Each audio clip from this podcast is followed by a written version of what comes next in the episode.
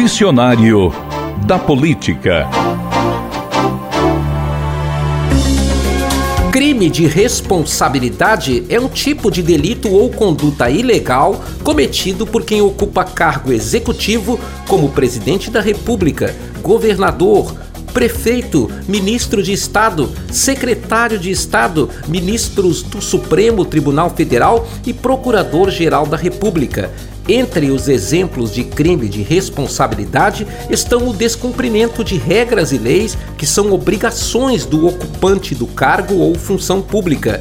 Também é considerado um crime de responsabilidade atentar contra a segurança interna do país e deixar de cumprir leis e decisões judiciais.